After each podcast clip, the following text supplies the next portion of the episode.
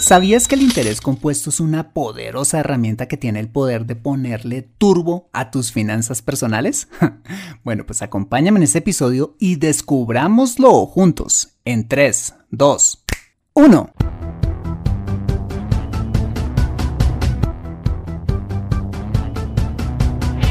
Bienvenido a Consejo Financiero, el podcast de finanzas personales donde aprenderás a manejar inteligentemente tu dinero salir de deudas, tomar buenas decisiones financieras y alcanzar una prosperidad sólida y duradera.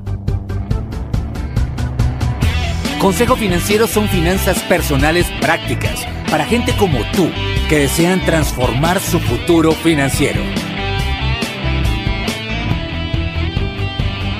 Bienvenido a bordo.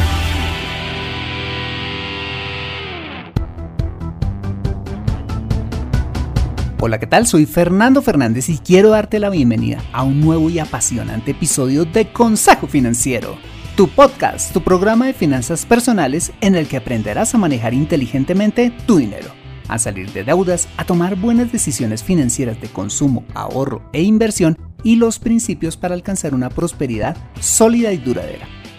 Tener educación financiera es un aspecto esencial para alcanzar tus objetivos de vida pues aunque tu profesión o área de conocimiento no sean las finanzas, todo lo que hagas en la vida involucrará dinero, por lo que necesitarás saber administrarlo inteligentemente para tener éxito en todo lo que hagas. En Consejo Financiero aprenderás de manera práctica lo que necesitas para ser un piloto experto de tus finanzas personales. Y como siempre te invito a visitar www.consejofinanciero.com, donde podrás encontrar este y muchos más contenidos de finanzas personales que estoy seguro van a ser de utilidad para tu vida financiera. Asimismo, te recuerdo que puedes encontrarme en facebook.com como Consejo Financiero Podcast, en LinkedIn como Fernando Fernández Gutiérrez, en Twitter como arroba consejo acertado y en Instagram como consejo rayita al piso financiero. Bueno, y ahora sí, sin más preámbulos, empecemos con el episodio de hoy. Bienvenidos a bordo. Una de las materias que para mí fue una revelación de esas tipo wow en la universidad fue las matemáticas financieras. Y te preguntarás por qué. Te cuento que para entonces yo no era financiero ni trabajaba en esto, ni mucho menos tenía conocimientos en finanzas pero lo que sí tenía era buenos hábitos de ahorro, que como ya te lo he contado, fue la más importante enseñanza financiera de mi padre cuando yo era niño. Pues para entonces yo ahorraba casi todo mi sueldo en una cuenta de ahorros que pagaba muy poquito. Y un día, tras acumular una buena cantidad en mi cuenta, me empecé a preguntar cómo podría obtener una mejor rentabilidad por esos ahorros. Y descubrí lo que era para ese momento el instrumento más sofisticado de inversión en mi país, el CDT o certificado de depósito a término. Técnicamente hablando, un CDT o certificado de depósito a término es un título valor que emite y entrega un banco a un cliente quien ha decidido depositar una cantidad a un plazo determinado, ya sea 30, 90, 180 o 360 días. El banco, además de entregar dicho título valor que representa la cantidad que el cliente invirtió, le promete al final del plazo una tasa determinada, que normalmente es mayor conforme va aumentando el plazo pactado en este instrumento de inversión. No recuerdo exactamente cuánto pagaba cada CDT en ese momento, pero vamos a suponer que si hacía el CDT a 30 días, me pagaba el 4% anual, pero si lo dejaba 90 días me pagaba un poquito más. Al ver la diferencia en las tasas, creo que las primeras veces invertí mi dinero a 90 días, pues en el papel era la tasa más atractiva, hasta cuando un día, en mi clase de matemáticas financieras, aprendí que era el interés compuesto. ¿Y qué crees? Que a partir de esa fecha no volví a invertir en CDTs a 90 sino a 30 días, pues aunque la tasa era más baja, a la larga terminaba ganando más dinero. ¿Por qué? Te lo voy a explicar a continuación. Bueno, pero para que entiendas por qué me era más rentable invertir en un CDT a 30 días que en uno a 90 días, es conveniente que te explique qué es eso del interés compuesto. Bueno, pues el interés compuesto es básicamente la acumulación de intereses que se han generado en un periodo determinado de tiempo, como consecuencia de invertir un capital inicial a una tasa de interés, De modo que los intereses que se obtienen al final de cada periodo no se retiran, sino que se reinvierten o añaden al capital inicial para el siguiente periodo y así sucesivamente. ¿Complicado? Tranquilo, te lo voy a explicar con un ejemplo. Vamos a suponer que inviertes mil dólares en una inversión que te paga a una tasa teórica del 2% mensual.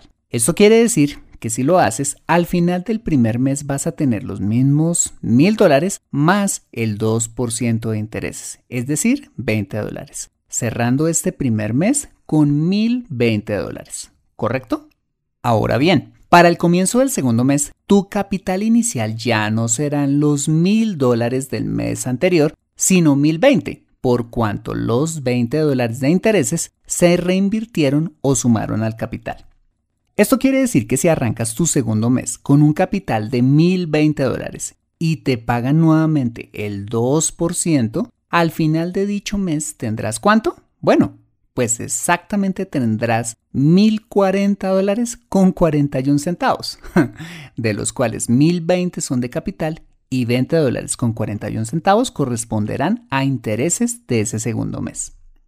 Si eres observador, ya te habrás dado cuenta que el primer mes tu inversión te pagó 20 dólares y el segundo mes te pagó 20 dólares con 41, es decir, 41 centavos más. ¿Por qué? Simplemente porque al aumentar el capital inicial en el segundo mes, aumentaron también los intereses de ese periodo. Bueno, ¿y qué pasaría con tu inversión si hiciera lo mismo durante los siguientes meses hasta completar un año? Bueno, pues que en el tercer mes te ganarías 20 dólares con 81, un poquito más. En el sexto mes te ganarías 22 dólares con 8 centavos. En el noveno te ganarías ya 23 dólares con 43 centavos. Y a la altura del mes 12 ya te estarías ganando 24 dólares con 87 centavos. Para un total de 268 dólares con 24 centavos al cabo de este primer año de inversión debido a un aumento exponencial, es decir, un aumento cada vez mayor del capital y los rendimientos a medida que pasa más tiempo. Ahora bien, ¿y qué pasaría si dejaras estos mil dólares rentando no uno, sino cinco años? bueno, pues te cuento que triplicarías tu inversión inicial alcanzando la fabulosa suma de 3.281 dólares, de los cuales 2.281 dólares serían solo de intereses, sin hacer casi nada, solo dejando el capital, reinvirtiendo los intereses cada mes y dejando que creciera tu inversión conforme pasara el tiempo. Esto es a lo que podemos llamar interés compuesto. ¿Te das cuenta? Regresando a mi historia con los CDTs, cuando me di cuenta del poder del interés compuesto, empecé a invertir en CDTs solo a 30 días, pese a que la tasa era menor a la que me ofrecían a 90 días, porque tenía la posibilidad, ojo, de reinvertir mis intereses más veces durante el año, lo que me daba una mejor rentabilidad anual. ¿Por qué? Porque a 90 días solo podía reinvertir mis intereses solo cuatro veces al año, mientras que haciéndolo mensualmente lo podía hacer 12 veces. ¿Ves? Y esto nos lleva a una gran conclusión. Entre más veces puedas reinvertir tus intereses, a más velocidad crecerá tu inversión. ¿Y qué pasaría si además de hacer esto ahorraras una pequeña cantidad mensual? Acompáñame después de este mensaje y descubrámoslo juntos. Ya regresamos.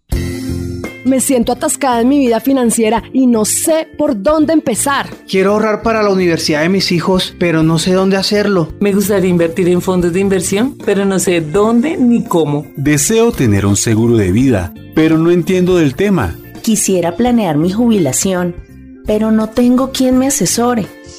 Si vives en Colombia y este es tu caso, no te preocupes, ve a www.consejofinanciero.com slash asesoría guion al medio financiera y solicita la asesoría que requieres en forma personalizada. Consejo Financiero, mejor educación financiera, mejores decisiones. Regresamos a Consejo Financiero. En el primer segmento de este episodio vimos qué es el interés compuesto y cómo se puede multiplicar tu dinero a través de la reinversión de los intereses a un plazo determinado. Ahora veremos qué pasaría si además de dejar los mil dólares del ejemplo anterior, y reinvirtieras los intereses, le agregaras una pequeña cantidad mensual. Supongamos que esta pequeña cantidad mensual fueran unos 100 dólares cada mes. ¿Cuánto imaginas que ahorrarías en un año? ¿Cuánto crees que tendrías en 5 años?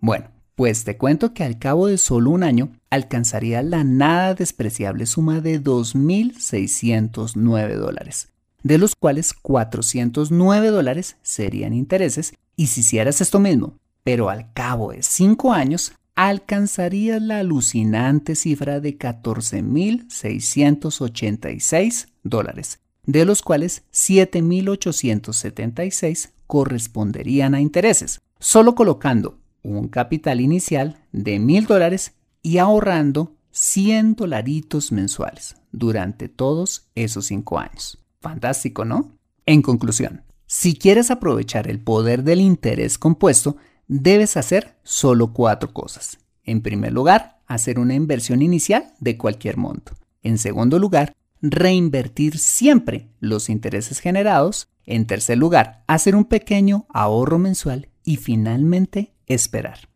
Una vez más, para que no se te olvide, hacer una inversión inicial de cualquier monto, reinvertir siempre los intereses generados, hacer un pequeño ahorro mensual y tener paciencia y esperar. Entre más esperes, tu inversión crecerá cada mes más rápido por efecto de la reinversión de intereses y el ahorro mensual. Esto es lo que llamamos un crecimiento exponencial de una inversión. Es impresionante lo que puedes lograr cuando inviertes usando el interés compuesto. Pues regresando nuevamente a mi historia, eso es lo que precisamente empecé a hacer. Como ya te lo decía, no solo empecé a invertir a 30 días en el CDT, sino que cada mes, cuando se vencía, reinvertía los intereses y además le metía más plata y constituía un CDT más grande. Resultado, un crecimiento exponencial de mi inversión. Ahora bien, con todo esto te estoy recomendando que inviertas en CDTs. No necesariamente, pues aunque el principio funciona, la rentabilidad que se tiene hoy en día en los CDTs es sumamente bajita. Como ya te lo he dicho, hay instrumentos de inversión mucho más rentables, como son los portafolios de inversión, que básicamente son los instrumentos que invierten a su vez en una canasta de productos financieros disponibles en el mercado de valores, como son los bonos y las acciones, entre muchos otros, generando tasas de rentabilidad mucho más altas que las que te ofrecería una cuenta de ahorros, una fiducia o un CDT. ¿Ves?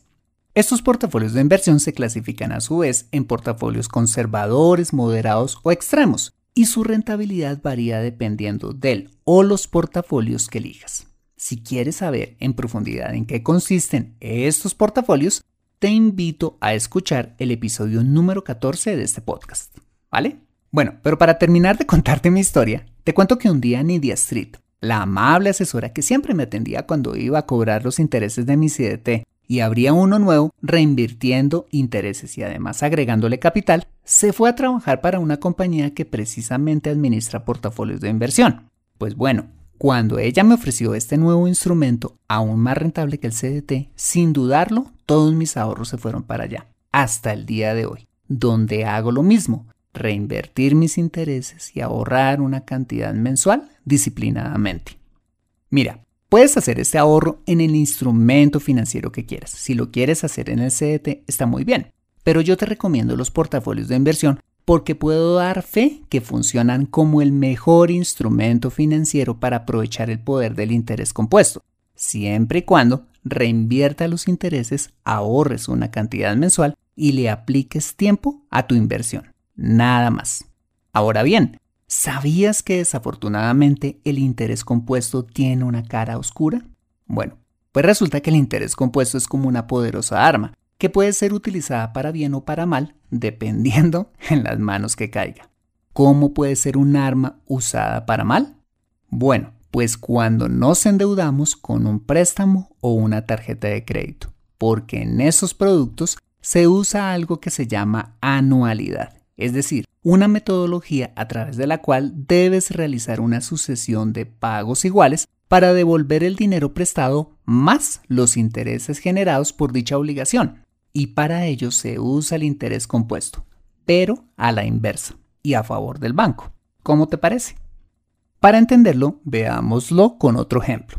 Supongamos que hiciste un préstamo de mil dólares a 60 meses con el banco, en el que te cobran una tasa del 2% mensual, con una cuota de tan solo 29 dolaritos mensuales, típica para un plazo como este. Eso significa que cuando se cumpla el primer mes del préstamo, de la primera cuota mensual de 29 dólares, 20 se irán a pagar los intereses del mes, equivalentes al 2% mensual, y tan solo 9 dólares se irán a abonar al capital de tu deuda. Para el siguiente mes arrancarás debiendo 991 dólares porque solamente le pudiste abonar a la deuda tan solo 9 dólares y de la cuota de 29 dólares que vuelves a pagar, se irán 19 dólares con 82 centavos a intereses y solo 9 dólares con 18 centavos a capital, terminando el segundo mes con un capital adeudado de 981 dólares con 82 centavos. Bueno, pero para no hacerte larga la historia, lo que te quiero decir es que a más plazo tengas una deuda, casi no baja nada tu capital y la mayoría de lo que pagas cada mes se va a pagar intereses, en especial durante los primeros años del préstamo. Buen negocio para el banco, ¿no? Y al final, atención, ¿sabes cuánto terminarías pagándole al banco en las condiciones del ejemplo? Imagínate, 713 dólares en solo intereses. Esta es la razón por la que los bancos te motivan siempre a prestarte al mayor plazo posible porque hay mayor número de periodos o meses en que te pueden cobrar intereses y los abonos a capital son bien chiquitos, permitiéndoles que la deuda baje lo menos posible cada mes y te sigan aplicando, eso sí, la misma tasa de interés y así hasta el infinito, si sigues endeudándote con más préstamos. Haces más utilizaciones en tu tarjeta de crédito o redifieres las obligaciones que tienes a un mayor plazo. ¿Ves? Por esta razón es que no me canso de decirte que por favor no te endeudes o que si ya tienes deudas las pagues lo antes posible, así sea vendiendo otros activos, para evitar que los bancos sigan teniendo más oportunidades de cobrarte costosos intereses. Muy bien, para ir terminando este episodio quisiera finalizar haciéndote una pregunta. ¿Quieres tener el poder del interés compuesto a tu favor o en tu contra? Si como supongo tu deseo es usarlo a tu favor, recordemos los cuatro componentes o pasos para aprovecharlo al máximo. Invertir un capital inicial. Reinvertir siempre los intereses. Agregar o ahorrar a la inversión una cantidad mensual y esperar tanto tiempo como sea posible para cumplir tus metas financieras. Recuerda que entre más largo sea el plazo al que inviertas, mejores resultados tendrás en tu inversión lo que quiere decir que puedes sacarle el mejor provecho si tu meta financiera es de mediano a largo plazo, como comprar vivienda, construir el capital para la universidad de tus hijos o ahorrar para tu retiro. Si supieras que tienes un Lamborghini en tu garaje para competir en una carrera, ¿no lo usarías? Eso es el interés compuesto, un auto de carreras con el que puedes cumplir más rápidamente tus metas financieras. Aprende a invertir inteligentemente en Consejo Financiero. Bueno, muy bien, ese ha sido el episodio número 126 de Consejo Financiero. Si te ha gustado este episodio, házmelo saber suscribiéndote al podcast y sobre todo escribiendo tu valioso comentario en torno a este programa. Y si escuchas este episodio desde un iPhone o un iPad, para mí sería súper valioso si me dejas tu opinión acerca de este programa. Esto lo puedes hacer al entrar a Consejo Financiero a través de la aplicación podcast de tu dispositivo y bajar hasta calificaciones y reseñas y dejarme allí tu opinión dando clic en escribir reseña. Esto como sabes me ayudará un montón para posicionar aún más el programa y de esta manera poder llegar a muchas más personas. Como siempre, mil gracias por tu ayuda. Asimismo, te invito a compartir este episodio a través de tus redes sociales con tus contactos, familia o amigos a quienes consideres les sea útil este episodio para su vida financiera y personal. Bueno, muy bien, yo soy Fernando Fernández, tu asesor financiero y anfitrión de este programa. El sello de José Luis Calderón en la edición de este podcast. Muchas gracias por compartir tu tiempo conmigo regando las matas, patinando la ciclovía, soñando con la casa que quieres o donde quiera que estés y recuerda Consejo Financiero son finanzas personales prácticas para gente como tú que desean transformar su futuro financiero. Buena semana y nos vemos en el siguiente episodio. Chao, chao.